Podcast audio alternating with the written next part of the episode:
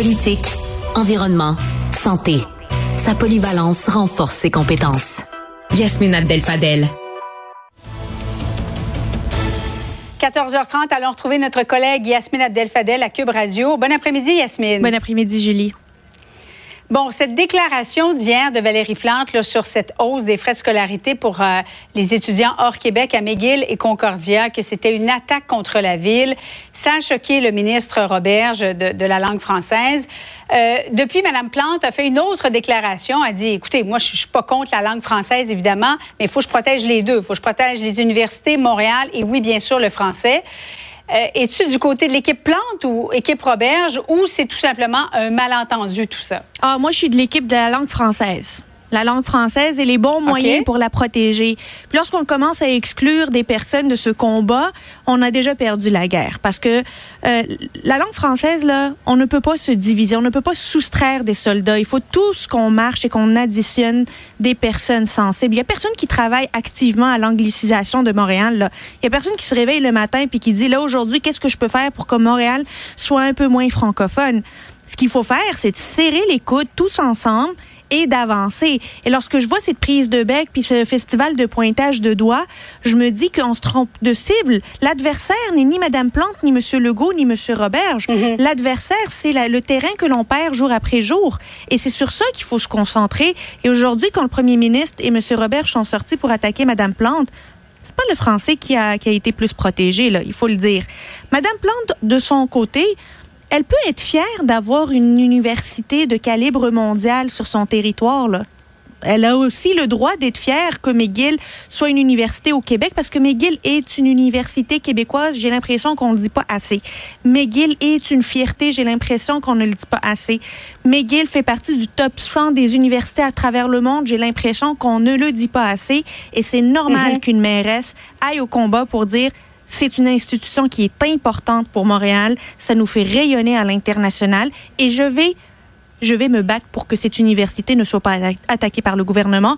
Honnêtement, c'est, je, je ne comprends pas la, la prise de bec. Là. Tout le monde dit la même chose, tout le monde dit ça différemment. Et chacun remplit son rôle.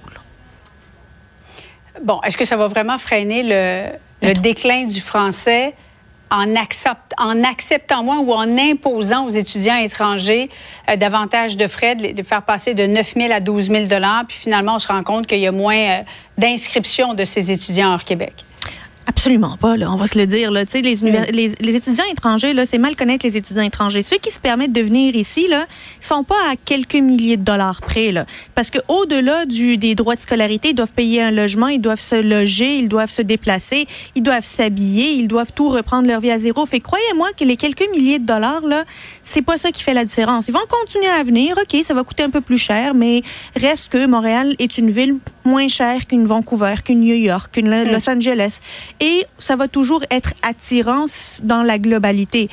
Maintenant qu'on a dit ça, c'est la réputation de Montréal comme ville internationale pour les étudiants internationaux qui va pourrir être entachée parce que on n'est pas en train de dire Montréal, venez voir Montréal, c'est une ville vibrante pour les étudiants étrangers et ensuite les garder ces étudiants-là, les franciser durant leur parcours scolaire qu'ils payent eux-mêmes, qui nous coûtent pas un rond. On les francise, on les garde, sont formés selon nos standards, parlent notre français, on habite déjà ici et savent, comment ça fonctionne Mm. ici au Québec. C'est la meilleure immigration, mais non, on préfère taper sur le monde qui qui sont pas là. Les étudiants étrangers sont pas là, Ils sont pas là pour se défendre non plus. Québec qui renouvelle l'utilisation de la clause dérogatoire sur la loi, euh, la loi sur la laïcité, la fameuse loi 21, qui protège, en, en renouvelant cette clause dé- dérogatoire, ça la protège des contestations judiciaires, Yasmine.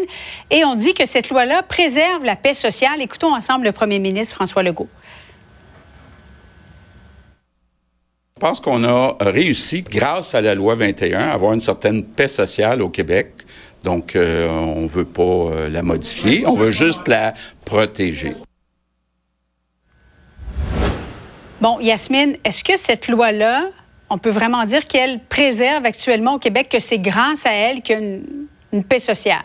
J'avais pas l'impression qu'on était dans une dans une euh, fracture sociale avant la loi 21. Tout comme j'avais pas l'impression qu'on était une ça, société. Ça brassait quand même là, avec les, ben, les... accommodements euh, déraisonnables. Ben, qu'il y ait des débats dans une société, c'est normal. C'est en fait c'est bien qu'il y ait des débats dans, dans une société. C'est on veut ça dans une démocratie. Mais est-ce qu'on était moins laïque avant l'adoption de la loi 21? Est-ce que la société québécoise était une mhm. société religieuse avant le jour de l'adoption de la loi 21? Étions-nous en train de crouler sous le prosélytisme et sous le diktat des religions? Avant l'adoption de la loi 21? C'est aussi ça la question qu'il faut se poser. Parce qu'est-ce que la loi 21 vient régler un débat ou vient régler un problème?